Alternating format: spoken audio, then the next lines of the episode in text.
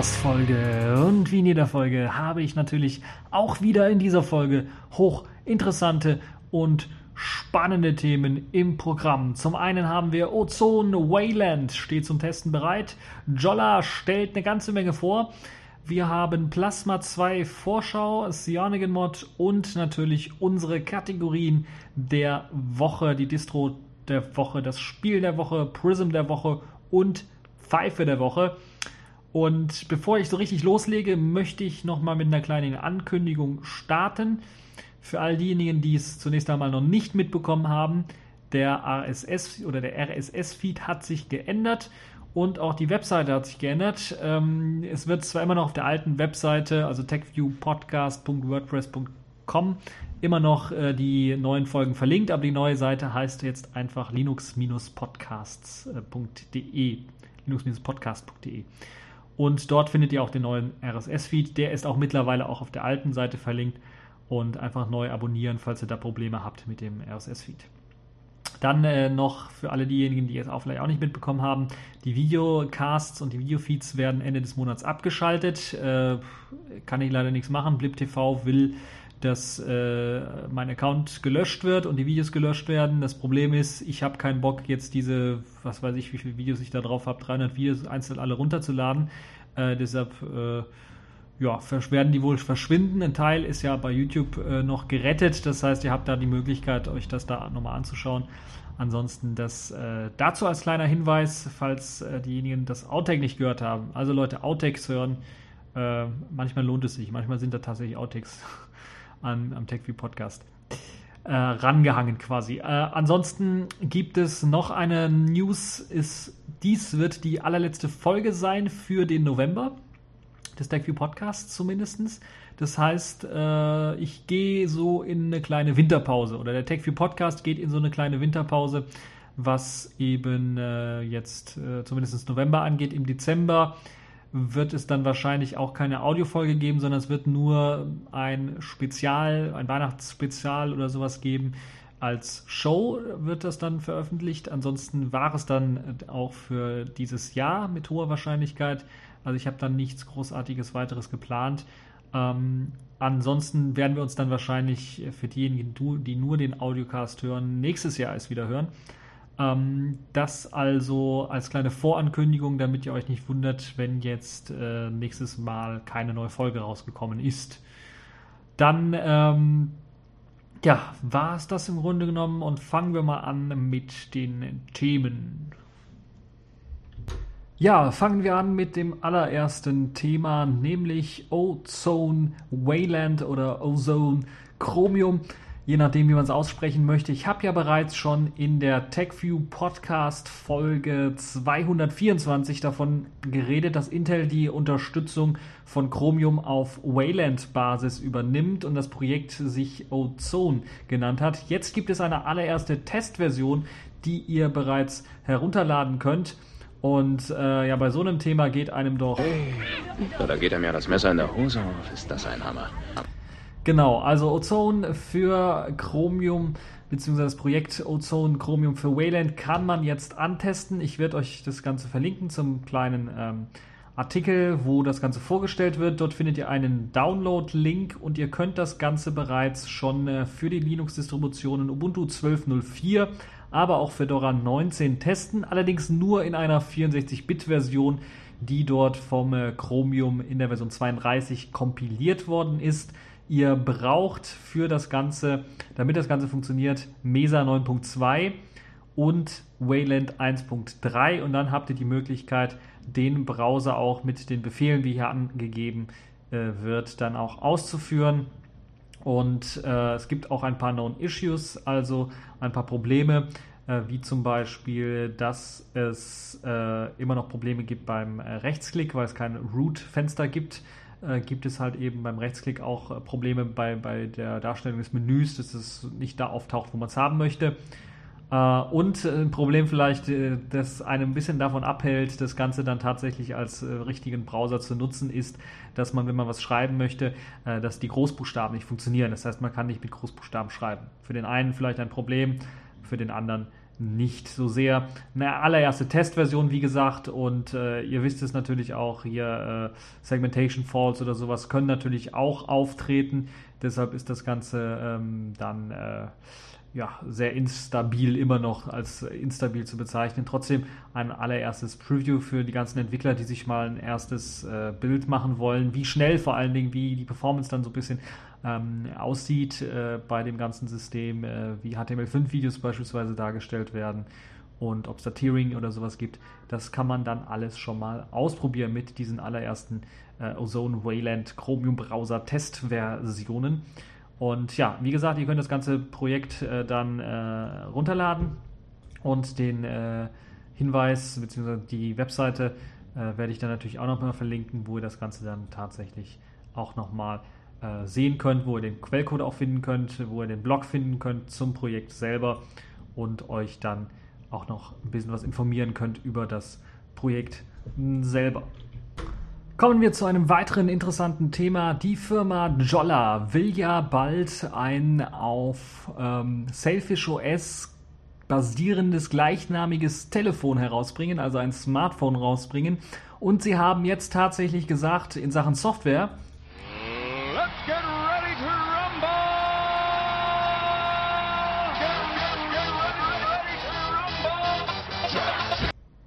und äh, haben äh, den ersten Software Store oder sowas ähnliches veröffentlicht. Also keine Art, eine Art äh, Software Upload Store, also wo man dann schon mal seine Apps, die man schon irgendwie entwickelt hat für Selfish OS, aber auch Android Apps ganz einfach hochladen kann. Man muss sich natürlich dazu anmelden und hat dann die Möglichkeit, entweder eben diese Selfish OS Apps oder eben Android Apps hochzuladen. Dazu zählen dann natürlich die Binary-Dateien, also die Binärpakete, die man hochladen kann. Äh, Screenshots können natürlich gemacht werden. Ein Icon äh, muss noch für den Store äh, extra eingereicht werden. Und dann war es das im Grunde genommen auch schon. Und ihr habt dann äh, ja schon eure Applikation dann bei Selfish einfach reingestellt. Das heißt, alle Entwickler sind jetzt gefragt, das einmal mal zu machen. Ähm, egal, was Sie jetzt für eine App haben, wenn Sie jetzt eine Selfish OS App haben schon, können Sie das machen. Aber auch wenn ihr eine Android App habt und äh, möchtet, dass die direkt im Jolla Store dann zur Verfügung steht, habt ihr die Möglichkeit, euch äh, beim harbor.jolla.com anzumelden. Ich werde das natürlich auch verlinken. Und äh, dann habt ihr dort auch das wichtigste Dashboard für eure Programme allgemein. Das heißt, ihr kriegt auch eine Download-Statistik angezeigt ähm, ihr kriegt eine Statistik angezeigt von Likes für euer Programm, also eine richtige ja, Verwaltung für Programme, die ihr dann in äh, dem Jolla Store dann unterbringt, ist dann mit dabei. Ist natürlich klar, momentan ist es eher dafür da, dass man den Store jetzt aufbauen möchte, weil das Gerät ja noch nicht draußen ist. Aber äh, es ist, glaube ich, eine tolle, tolle Sache, weil wir dann auch schon sehen, dass eben der Termin näher rückt, in dem oder an dem dann tatsächlich das Jolla Smartphone dann rauskommen wird. Wenn jetzt schon der Store gefüllt wird mit den allerersten Applikationen, kann es nicht mehr lange dauern, bis dann tatsächlich das Gerät auch herausgegeben wird, zumindest für die Erstbesteller äh, oder Zweitbesteller. Also es gab ja zwei Fuhren von Bestellungen, einmal international eine Bestellung und einmal äh, national, also nur in Finnland. Und falls ihr zu den Vorbestellern gehört, könnt ihr damit rechnen, dass wahrscheinlich dann jetzt Anfang Dezember, gehe ich mal davon aus, äh, oder dass wir zumindest vor Weihnachten noch ein Jollaphone in den Händen halten können, wenn wir tatsächlich das äh, Jollaphone dann auch kaufen. Ähm, und ja, das also dazu. Also das, äh, der Harbor ist jetzt offen. Ihr habt dann die Möglichkeit, eure Applikationen dort reinzuladen. Für diejenigen, die es eventuell auch noch interessiert, es sieht so aus, dass wenn ihr das Ganze hochladet, äh, dann auch die Jolla-Macher das Ganze, also die, diejenigen, die bereits schon so ein Jolla-Phone haben, das natürlich dann auch ausprobieren werden und dann eine Art äh, ja, QA machen werden, also Quality Assurance, also das Ganze mal auf Qualität testen, äh, Bugs vielleicht auch reporten. Das heißt, ihr könnt damit rechnen, dass ihr eventuell dann auch Benachrichtigungen bekommt über Bugs oder was hier und da vielleicht noch gefixt werden muss, damit es vernünftig läuft. Ähm, das würdet ihr dann bekommen, egal ob es eine Selfish OS-Applikation ist oder eine Android-Applikation. Bei der Selfish OS-Applikation könnte ich mir vorstellen, wenn man das tatsächlich so macht, dass die QML-Dateien da so rumliegen, könntet ihr vielleicht sogar auch Patches zurückbekommen von den Entwicklern, äh, was äh, sicherlich auch sehr, sehr nett ist. Gerade wenn es um, äh, wenn es um ein Open Source Projekt geht. Also ich bin echt mal gespannt. Das sieht und das klingt alles sehr, sehr vernünftig, wie Jolla das Ganze angeht, dass sie also jetzt schon mal die Möglichkeit geben, dann Software hochzuladen und vor allen Dingen dann auch Software, eben Selfish OS Software und auch Android Software, sodass sie dann beides direkt im Store anbieten können, in ihrem eigenen Store direkt anbieten können, was glaube ich eine sehr, sehr gute Sache ist. Also sie gehen das Ganze vernünftig an und äh, ja, hoffen wir mal auf das Allerbeste, dass dort sehr, sehr viele Applikationen mit reinkommen und dass die auch von der Qualität her äh, den Anforderungen entsprechen, äh, die die Entwickler so stellen. Das ist also das äh, Jolla Phone, ein kleines Update zu dem Jolla Harbor. Wo wir gerade bei Jolla waren, so gibt es jetzt auch eine Ankündigung, nämlich auf der Slush 2013 oder kurz gesprochen der Slush 13 hat Jolla tatsächlich angekündigt, dass sie ihr Smartphone, ihr allererstes Smartphone, dann am 27. November herausbringen wollen. Und ich sage dazu einfach nur Prost und darauf können wir anstoßen. Also am 27. November soll tatsächlich dann das allererste Smartphone, das Jollaphone, rauskommen. Es wird zunächst einmal nur von DNA, also dem finnischen Provider oder äh, Carrier, dann vertrieben erst einmal in Finnland. Das heißt, alle Vorbesteller aus Finnland werden natürlich die allerersten sein, die das Gerät dann in den Händen halten können. Allerdings sollen auch alle anderen Vorbesteller aus der ersten Charge dann auch eine E-Mail bekommen und die Möglichkeit bekommen, das ganze Gerät dann auch zu bezahlen, falls sie noch nicht äh, bezahlt haben. Ich glaube, das war bei, ne, ich glaube, alle Vorbesteller müssen noch bezahlen, also irgendeine bestimmte Summe, um dann das äh, Smartphone auch zu bekommen. Und es werden auch äh, Leute eingeladen für das Event am 27. November. Das heißt, falls ihr Vorbesteller seid, falls ihr am Eventtag Zeit habt und Lust habt, auch nach Finnland zu fliegen oder ja, irgendwie nach Finnland zu gehen oder sowieso gerade in der Nähe seid, weil ihr Urlaub macht oder sowas, dann schaut mal in euer E-Mail-Postfach. Da könnte eine An Einladung mit drin sein. Und dann habt ihr die Möglichkeit, an dem Jolla-Event teilzunehmen. Ansonsten alle anderen Vorbesteller kriegen dann eine Benachrichtigung, haben dann die Möglichkeit, ganz einfach das äh, Smartphone zu bezahlen und kriegen es dann, äh, je nachdem, äh, an welcher Stelle oder wann sie es dann tatsächlich bezahlt haben, dann auch zugeschickt. Und das Ganze soll noch in diesem Jahr dann tatsächlich auch ankommen. Auch die zweite Welle, das betrifft dann allerdings nur die Leute, die in Finnland das Gerät dann äh, bestellt haben, die werden das dann auch bekommen. Also die, zweiten, die zweite Welle von Vorbestellern soll das auch noch dieses Jahr erhalten. Ja, das Tolle an äh, dem Jolla-Phone ist, dass äh, ich auch eins vorbestellt habe. das heißt, ich werde dann, falls ich Glück habe und schnell genug klicke, auch noch in diesem Jahr eventuell ein Review machen können zu dem äh, Jolla-Phone und es euch dann auch äh, präsentieren. Ähm, ich habe es mir so vorgenommen für die Weihnachtssendung, die dann kommen wird. Das wird ja dann wieder eine Show sein und ähm, ja, schauen wir mal, ob das Ganze denn äh, klappt. Das also zum Jollaphone. Äh, eine Neuigkeit eventuell für den einen oder anderen auch noch interessant ist, dass Jolla das äh, auch die Spezifikationen verändert worden so ein bisschen sind äh, zu dem, was man vorher schon gewusst hat oder was veröffentlicht worden ist. So ist die Akkulaufzeit auf 9 bis 10 Stunden angestiegen. Das heißt, da hat man wahrscheinlich Optimierungen auch gemacht und man hat jetzt auch offiziell die Webseite überarbeitet. Da gibt es jetzt eine neue Präsentation des äh, ganzen Smartphones. Und das kann man auch lesen, dass das Betriebssystem selber immer noch als Beta-Version gekennzeichnet wird. Das heißt, die allererste Version, die jetzt am 27. November rauskommt, wird also noch den Beta-Tag oder den Beta-Status tragen. Allerdings soll es dann jeden Monat äh, neue Updates geben, die werden dann over the air kommen, also anders als bei Android oder äh, ja, bei Android oder iOS, wo man dann noch lange warten muss auf so ein Update oder gerade speziell bei Android und den verschiedenen Herstellern wird hier Jollaphone wahrscheinlich ähm, ihr äh, Selfish OS dann äh, tatsächlich jeden Monat mit einem Update versorgen, sodass ihr dann den äh, neuesten heißen Scheiß haben könnt. Das also zum äh, Jollaphone, das tatsächlich dann am 27. November rauskommt und äh, warten wir alle mal gespannt darauf. Ja, eine weitere Ankündigung, auch wieder in der Open Source Welt stark verankert, ist eine Vorschau-Ankündigung auf Plasma 2. Plasma 2, also Plasma Workspaces 2, glaube ich, so heißt es äh, ganz offiziell geschrieben, ist ja die Desktop-Oberfläche für KDE, für, die, für den KDE-Desktop. Äh, und der soll jetzt tatsächlich äh, im Dezember, Mitte Dezember dann auch rauskommen. Auch wieder so eine äh, Vorankündigung. Und ihr habt dann auch die Möglichkeit, das ist das Tolle, jetzt schon mal eine, ja, sagen wir mal, Sneak Peek zu sehen von äh, Plasma 2. Und das sieht schon sehr, sehr ordentlich aus, muss man ganz ehrlich sagen.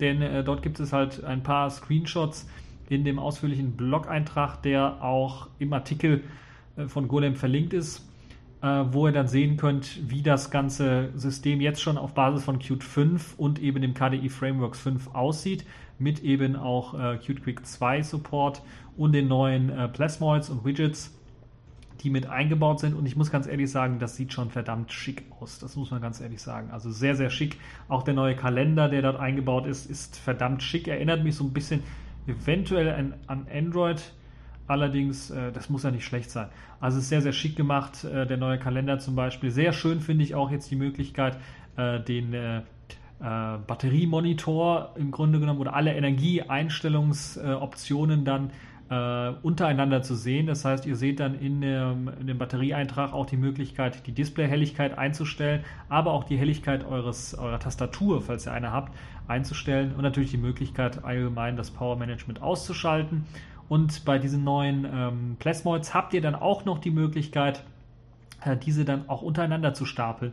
Dann seht ihr also diese Tray-Icons, die normalerweise angezeigt sind, auch noch einmal links neben dem aktuell laufenden ähm, oder gestarteten Plasmoid und ihr habt dann äh, oder dem Plasmoid Pop-up und habt dann natürlich auch die Möglichkeit, dann zu diesen verschiedenen anderen Kategorien zu springen auch eine sehr, sehr nette Option, wie ich finde, gerade wenn es darum geht, dass man so ein bisschen vielleicht versucht, dann äh, die Tray, äh, also die Bar neben der Uhr, dann ein bisschen was kleiner zu gestalten, indem man halt äh, das Ganze ja, intelligenter macht, was äh, das Anzeigen der, der, der Symbole angeht. Äh, auch sehr schön und äh, da gibt es, glaube ich, auch schon eine erste Demo, die ich gesehen habe, zum Beispiel äh, vom Network Management Plasmoid, das auch nochmal komplett überarbeitet worden ist, hat äh, nette Animationseffekte bekommen ähm, und ist aus meiner Sicht sehr, sehr einfach, den jetzt zu bedienen, weil man kriegt äh, das Ganze sortiert in aktive Verbindungen, die man gerade hat. Man kriegt dann äh, die Verbindungen, die man bereits hergestellt hat, in einer Liste angezeigt und alle unbekannten oder noch nicht hergestellten Verbindungen auch nochmal angezeigt. Das ist auch sehr schön und natürlich auch mit, der, äh, mit einem Symbol, das einem anzeigt, ob eben jetzt dieses Netzwerk verschlüsselt oder nicht verschlüsselt. Äh, und das ist auch sehr schön, auch alte Programme, sagen wir mal, was heißt alte Programme, aber Programme, die es schon seit Jahr und Tag gibt, wie beispielsweise Clipper, die ja vorher immer eine ähm, ja, auf Qt 4 basierende, noch, noch uralte Applikationen im Grunde genommen waren und nicht kein, kein Plasmoid waren. Äh, die bekommen jetzt auch eine Plasma-Integration, so dass ihr, so dass das ganze System mehr integrierter wirkt, weil vorher wirkte es auf, auf den aktuellen Systemen zum Beispiel jetzt eröffnet sich einfach so ein Pop-up-Menü äh, in Qt 4 und es hat dann mit dem, äh, mit dem anderen Menüs äh, oder mit den anderen Einträgen im Menü äh, in, in, der Tray wenig zu tun und das ist sehr schön, dass sie das jetzt äh, auch ändern. Ich wünsche mir das Ganze auch für K-Mix, für den K-Mixer, dass das Ganze dann auch nochmal jetzt in Plasma umgesetzt wird und dann auch sehr, sehr aufgehübscht dann aussieht und äh, besser integriert wirkt in das System. Auf jeden Fall, ihr könnt die allerersten Screenshots zu dem Plasma 2 Workspaces euch anschauen.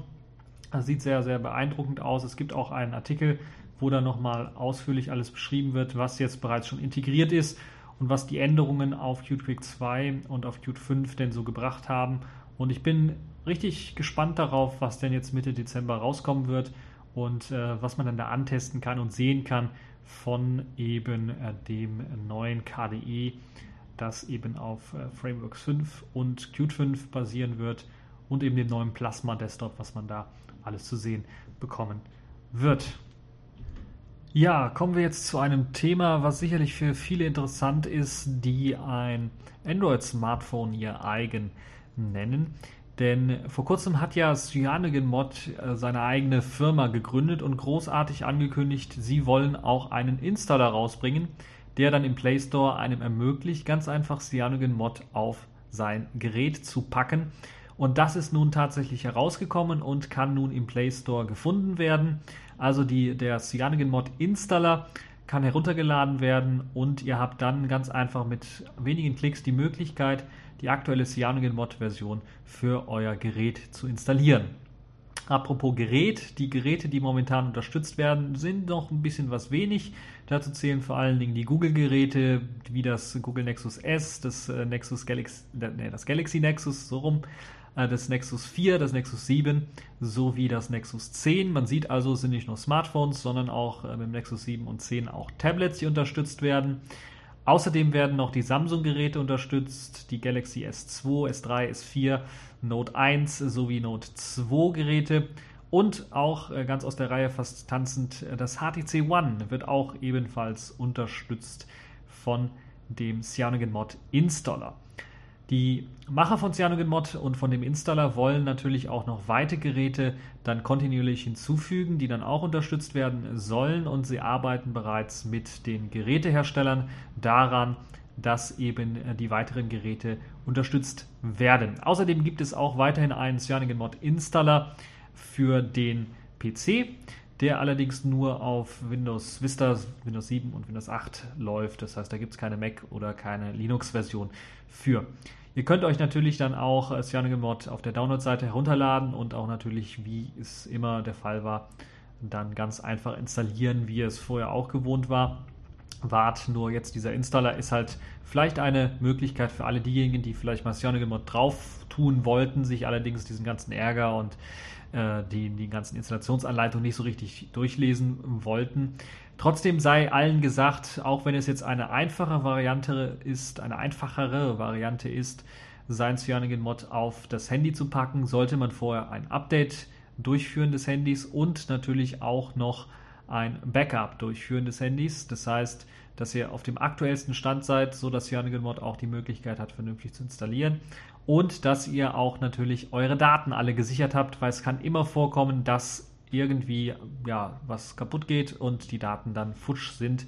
Und da macht es halt Sinn, dass man vorher die Daten gesichert hat, äh, am besten vielleicht noch ein ganzes Image abgezogen hat von Android, damit da auch gar nichts schief gehen kann.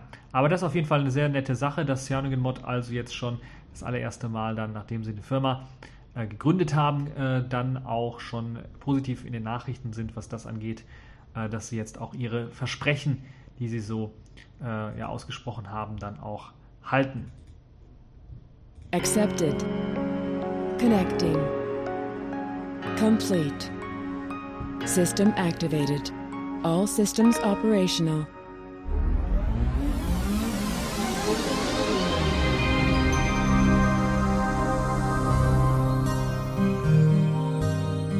Ja, kommen wir nach diesen vielen Neuigkeiten zu den altbewährten Kategorien der Woche. Und fangen wir direkt an mit der Kategorie Distro der Woche. Und das ist diesmal PeerOS 8.0 oder PeerOS 8. Das Punkt 0 habe ich mir ausgedacht. Das steht nicht auf deren Webseite. Einfach PeerOS 8, die neueste Version des ähm, auf Ubuntu basierenden mit einer Mac-ähnlichen Oberfläche daherkommenden Systems. Und ich habe ja POS schon mal ausführlich vorgestellt in einer der früheren äh, TechView Podcast Folgen, auch als in Videoform, also als Video, wo ihr euch das Ganze nochmal anschauen könnt. Also sucht mal auf der Seite und dann findet ihr sicherlich äh, mein Review zu POS. Ja, POS, was macht das Ganze so besonders? Ich habe es ja schon gesagt, es ist ja immer eine schöne Schmeichelei oder die größte Schmeichelei für eben ein System ist es, wenn man versucht es zu imitieren. Und das ist jetzt in dem Fall hier mit POS 8 ganz deutlich. Man versucht hier das macOS 10 Design komplett zu imitieren. Dazu zählt halt eben nicht nur das Aussehen, sondern auch teilweise die Marke selber. Denn ähm, ja, wir kennen es ja von Apple her, die haben einen angebissenen Apfel und POS hat eben eine angebissene Birne die im Grunde genommen gleich aufgebaut ist wie eben der angebissene Apfel. Ähm, und es ist halt einfach nur eine Birne. POS, die Version 8, kommt mit einem neuen Design daher. Das äh, Design ähnelt halt wieder auch dem macOS 10 Design. Äh, ist ein bisschen was überarbeitet worden, basiert immer noch auf der GNOME Shell, das meiste, was man dort sehen kann. Und hat allerdings einige Besonderheiten. Neben der ähm, äh, dem Dock, was man da standardmäßig mitliefert, was eben sehr macOS 10 lastig ist. Und natürlich dem Aussehen allgemein, was halt auch die Icons äh, angeht, die dann sehr macOS lastig sind, sind natürlich auch die Anwendungen teilweise auf äh, macOS Namen getrimmt. Also so heißt zum Beispiel der Dateimanager, das was jetzt hier ein ganz normaler Nautilus ist, den hat man dann einfach in Finder umbenannt. Äh, und man hat einige andere Applikationen hinzugefügt, die dann so ein bisschen das Mac-Feeling rüberbringen sollen und äh, sehr gut, glaube ich, geeignet sind für alle diejenigen, die vielleicht am Mac das allererste Mal Computererfahrung gemacht haben und dann jetzt rüber wechseln wollen zum PC. Die bekommen dann eine sehr, sehr ähnliche Oberfläche, mit der man sehr, sehr gut auch dann arbeiten kann. Gut, was ist neu an der neuen Version? Äh, technische Daten gibt es kaum auf der Seite. Das ist äh, vielleicht auch interessant, was dann auch so zeigt, was so wahrscheinlich die Zielgruppe ist. Es sind wahrscheinlich dann auch Mac-User, die auf einen PC wechseln wollen, vielleicht auch einen Linux-PC wechseln wollen. Äh, oder halt komplett Neueinsteiger auch, die natürlich dann wenig äh, technische Details haben wollen, sondern einfach nur ein robustes, stabiles, schnelles System haben wollen, das natürlich dann auch sehr gut aussieht in dem äh, Fall. Also das ganze System ist noch einmal äh, optimiert worden auf äh, schnellere Computer und soll dann natürlich dort noch schneller laufen, aber auch natürlich auch auf äh, etwas älteren PCs soll es dann auch sehr schnell laufen und ähm, dann auch in Sachen Speed ordentlich viel bringen. Es gibt äh, eine neue Kompatibilitätsschicht oder es gibt eine neue Liste an Kompatibilitäten, kompatiblen Geräten. Das heißt, so gibt es dann halt die Möglichkeit, jetzt noch mehr MP3-Player, Kameras oder Drucker anzuschließen. Ich schätze mal, damit ist gemeint, dass da jetzt zum Beispiel auch MTP-Support mit eingebaut ist, also das Media Transport Protokoll wird da unterstützt, so dass ihr da auch die Möglichkeit habt, äh, dann äh, ja ganz einfach euer Android-Smartphone anzuschließen und dann auf äh, eurem Smartphone rumzusurfen direkt im Dateimanager. Äh, natürlich wird auch äh, das Ganze mit vorinstallierten Codecs äh, und äh, Flashplayer ausgeliefert. So, da habt ihr dann direkt die Möglichkeit, äh, Windows-Dateien äh, einzulesen, Windows-Videos oder sowas oder Mac-Videos direkt abzuspielen, ohne große Probleme. So wird es hier gesagt.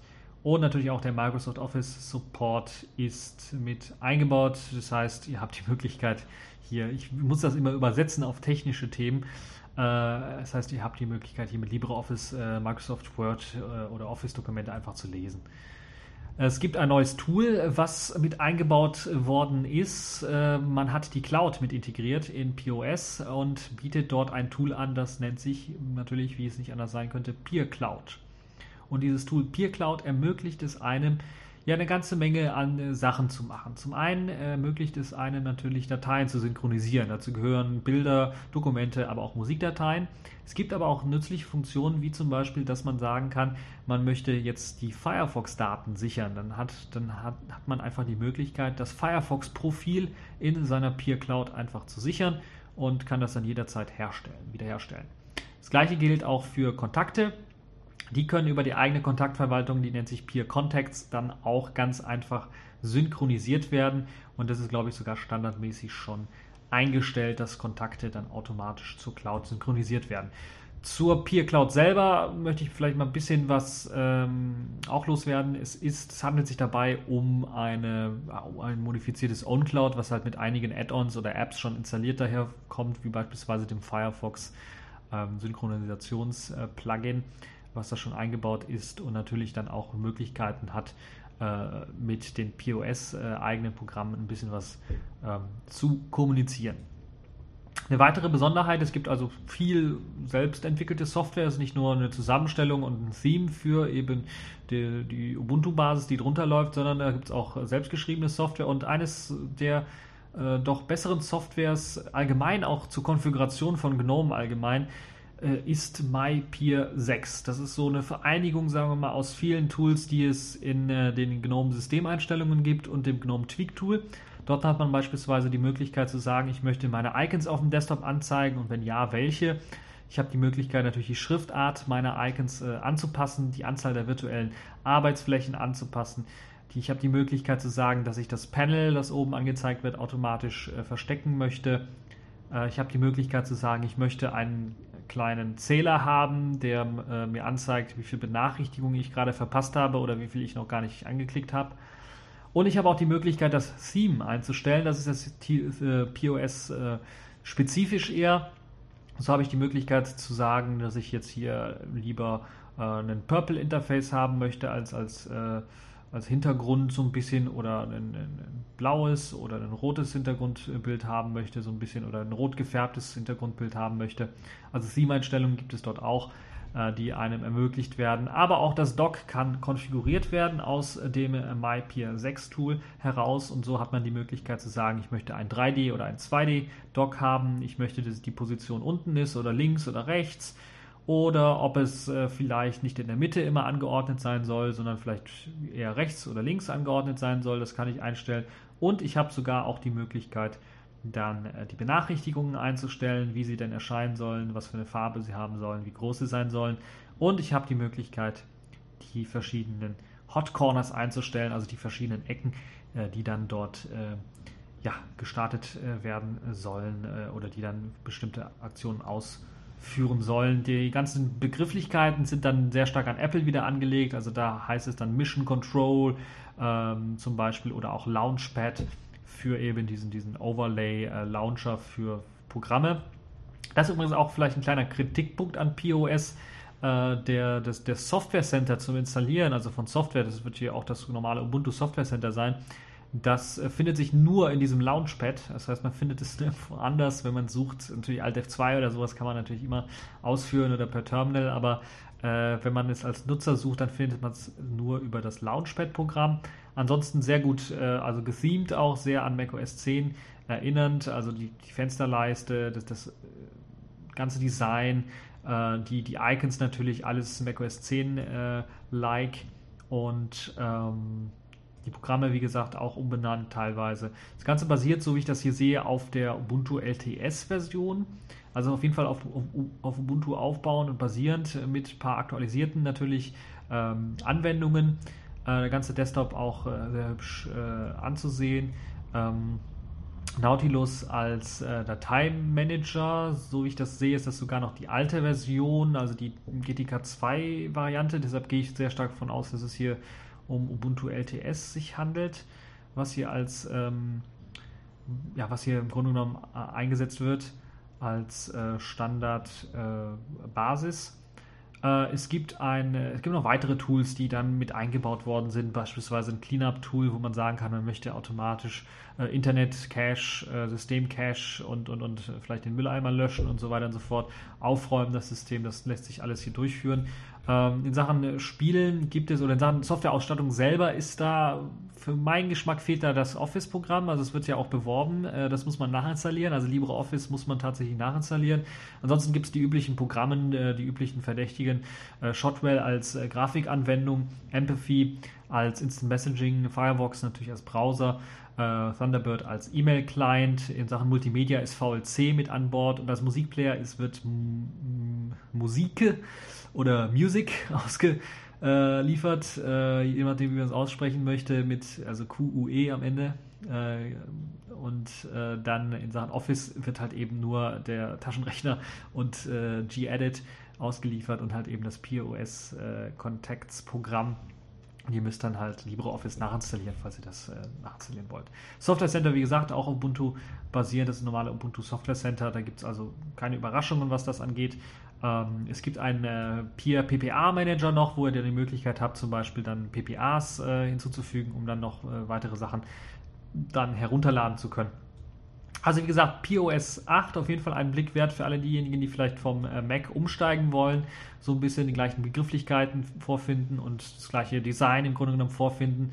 Äh, die werden sicherlich mit äh, POS glücklich werden. Vielleicht alle anderen, die vielleicht mal reinschauen wollen, was man dann alles so machen kann und die vielleicht mal die Tools sich anschauen wollen, die ja dann durchaus nicht schlecht sind. Oder vielleicht auch die POS Cloud nutzen wollen. Da gibt es 2 GB kostenfrei, die man dann direkt nutzen kann. Ansonsten gibt es dann ich glaube, 35 Euro ist das Maximale, was man dann bezahlen kann für, lasst mich nicht lügen, lasst mich nochmal drauf schauen, für, ich glaube, 30 äh, Gigabyte, genau.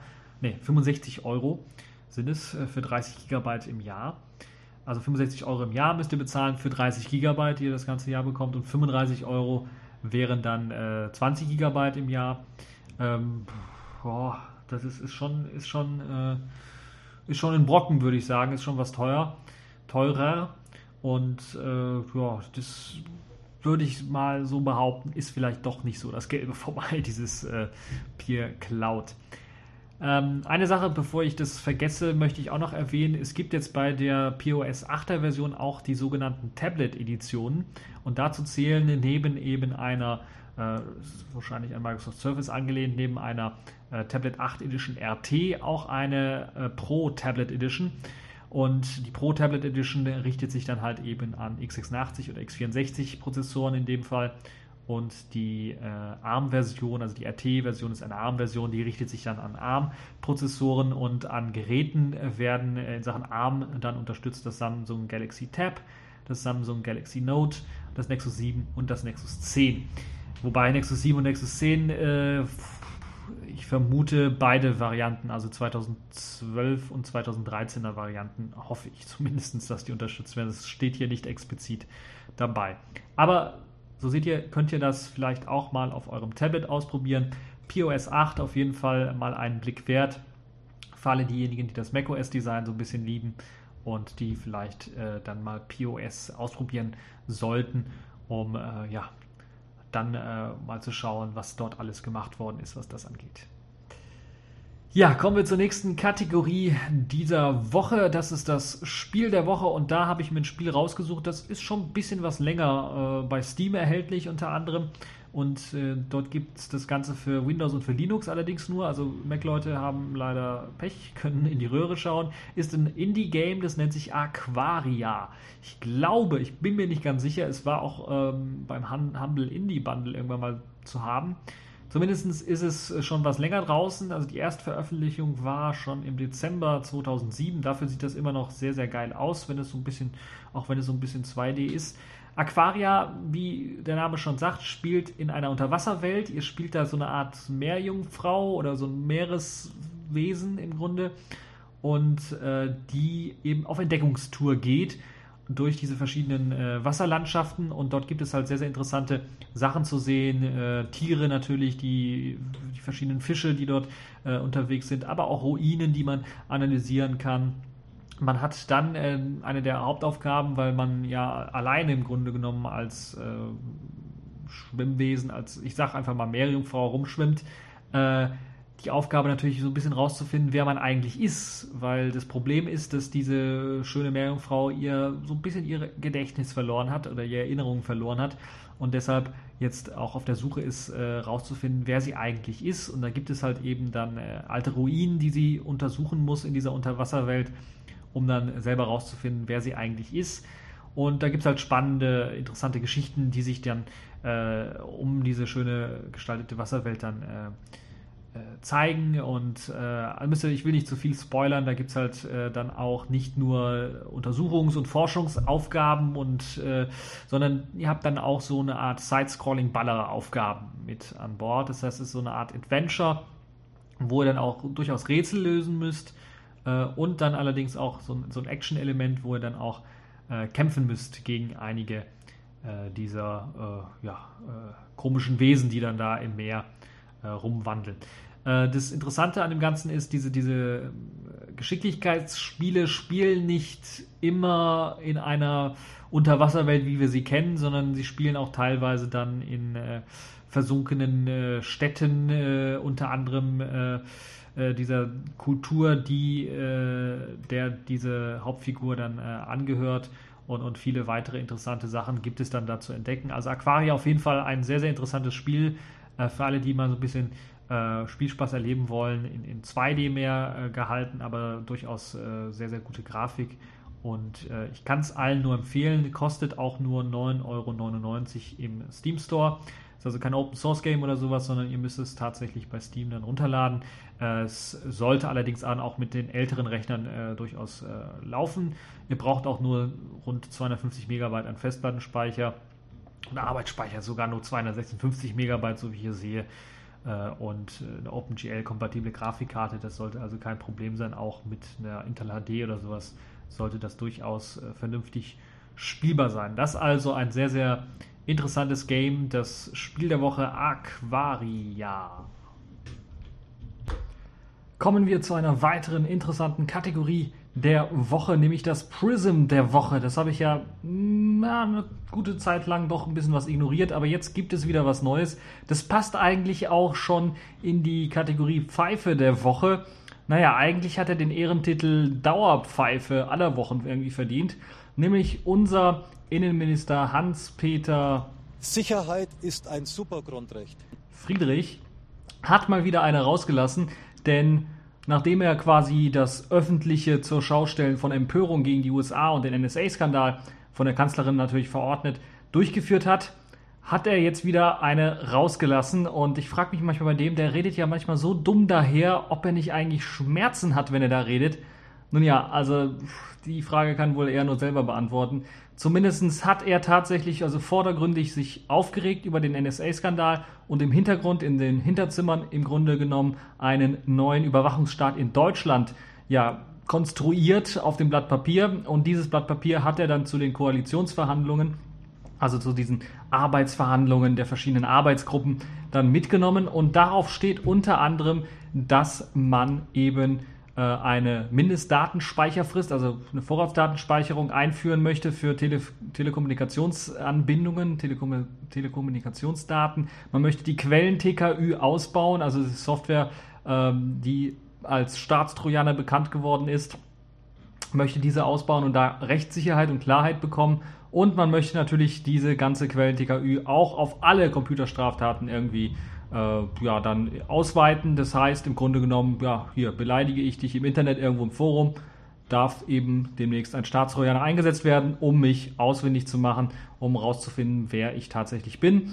Äh, und natürlich auch wieder eine Bombe. Man möchte die Telekommunikationsüberwachung an Internetknoten im Bundesgebiet durchführen. Das heißt nichts anderes als zum Beispiel in Frankfurt dort direkt dann an äh, den zentralen Knotenpunkten des Internets hier in Deutschland dann direkt Daten abschöpfen können. Das liest sich so, als ob es irgendwie die NSA als Vorlage geschrieben hätte und der Innenminister es jetzt übernimmt. Oder er hat sich vielleicht gedacht, hm, die machen das schon so gut, davon können wir uns eine Scheibe abschneiden und hat dann ähnliche Pläne jetzt tatsächlich für Deutschland auch vorgestellt. Und da muss man einfach, also da kann man nur noch mit dem Kopf schütteln. Und ich habe ja schon mal gesagt, wenn aus dem Mund dieses Mannes irgendwann mal ein intelligenter Satz herauspurzelt, dann kann es keine Absicht sein, aber dann werde ich vor allen Dingen ihm irgendwie oder euch allen eine Runde ausgeben, weil äh, ich glaube es einfach nicht. Der Mann ist einfach fehlplatziert in der Politik allgemein. Er hat überhaupt nichts zu suchen, weil äh, er ist eher eigentlich gefährlich für die Politik, wenn er solche Vorschläge tatsächlich macht als Innenminister und äh, komplett vergisst, weshalb ähm, er Innenminister ist. Denn er ist nicht nur Innenminister, um für die innere Sicherheit zu sorgen, sondern eben auch für die Privatsphäre der Leute zu sorgen. Und diese komplett auflösen zu wollen mit eben solchen Gesetzesvorschlägen ist natürlich kompletter Humbug. Es gibt auch eine nette ähm, Sendung darüber, dass, da muss man tatsächlich zugeben, da haben sich die GZ-Gebühren äh, oder wie sie jetzt eben heißen, tatsächlich gelohnt, denn es gibt eine knapp siebenminütige Sendung von der ARD zu diesem ganzen äh, Skandal jetzt, der rausgekommen ist also die Friedrich-Akten zu eben dem neuen Überwachungsstaat in Deutschland.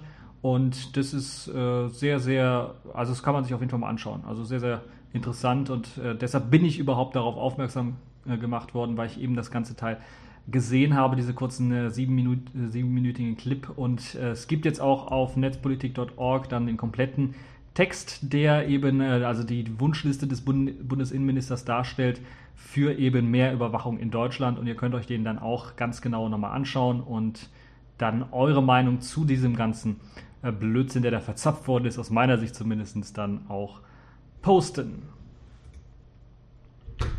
Passend zum Prism der Woche kommen wir zur Pfeife der Woche. Das ist diesmal die Deutsche Telekom. Die plant nämlich ein Reichsnetz äh, also nee, nicht ganz. Also ein deutsches Internet planen die. Und wenn ich an, wenn ich sowas höre, wenn ich so an sowas denke, dann denke ich mir. Au, weia. Also, da sag ich nur, wenn Idioten fliegen könnten, ja, dann wäre hier die Luft schwarz.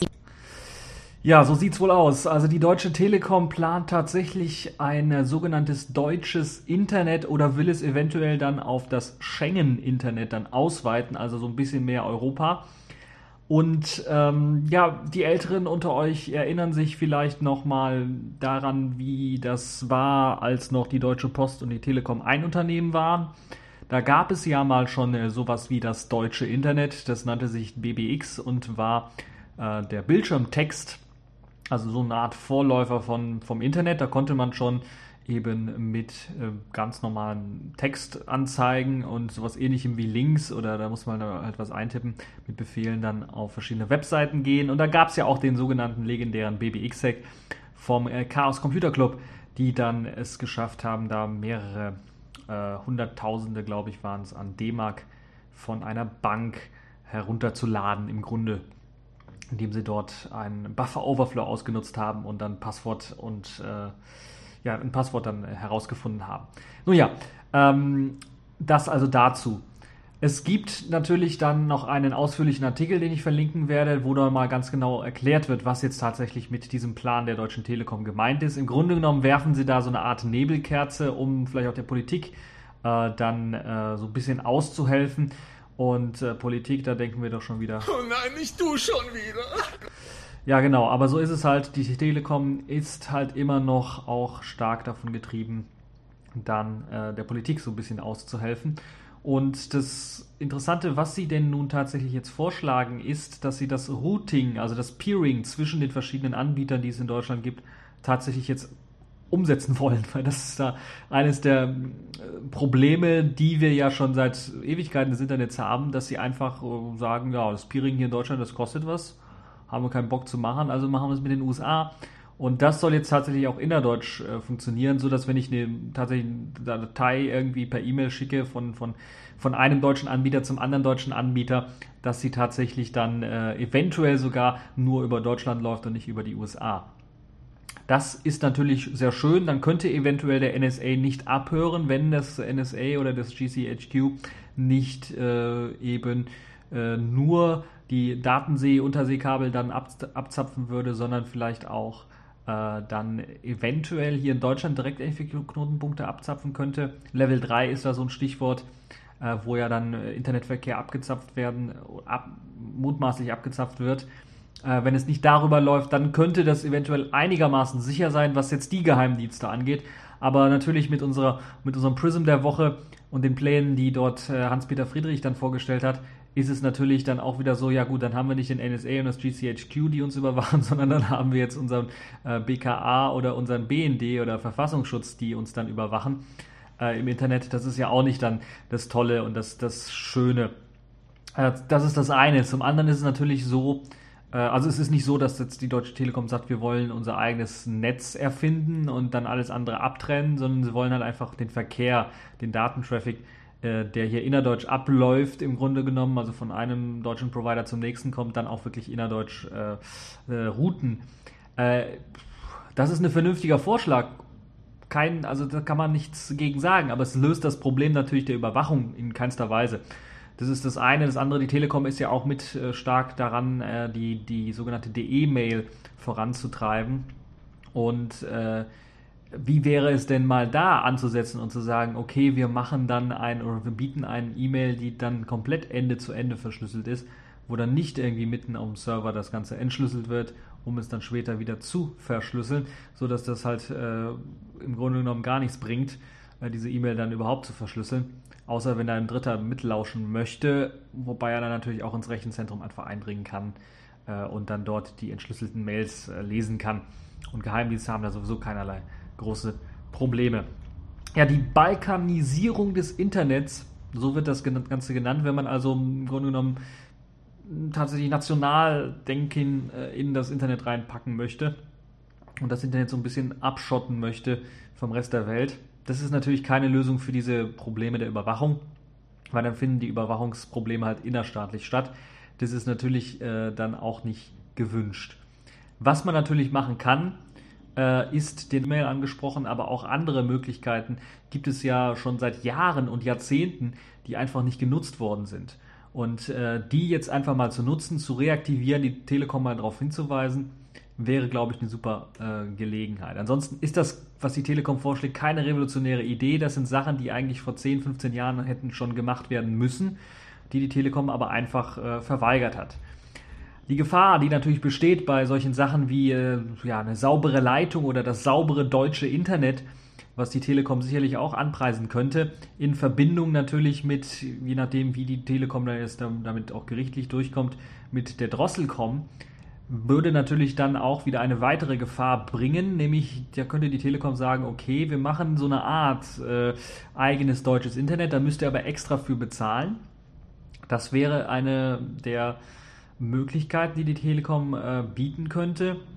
Das wird gedrosselt, außer die Anbieter, es müssen dann zertifizierte Anbieter sein, vielleicht auch nur Anbieter aus Deutschland oder Europa, die dann äh, tatsächlich auch dafür bezahlen, dass sie in dieses, äh, in dieses Peering mit hineinkommen.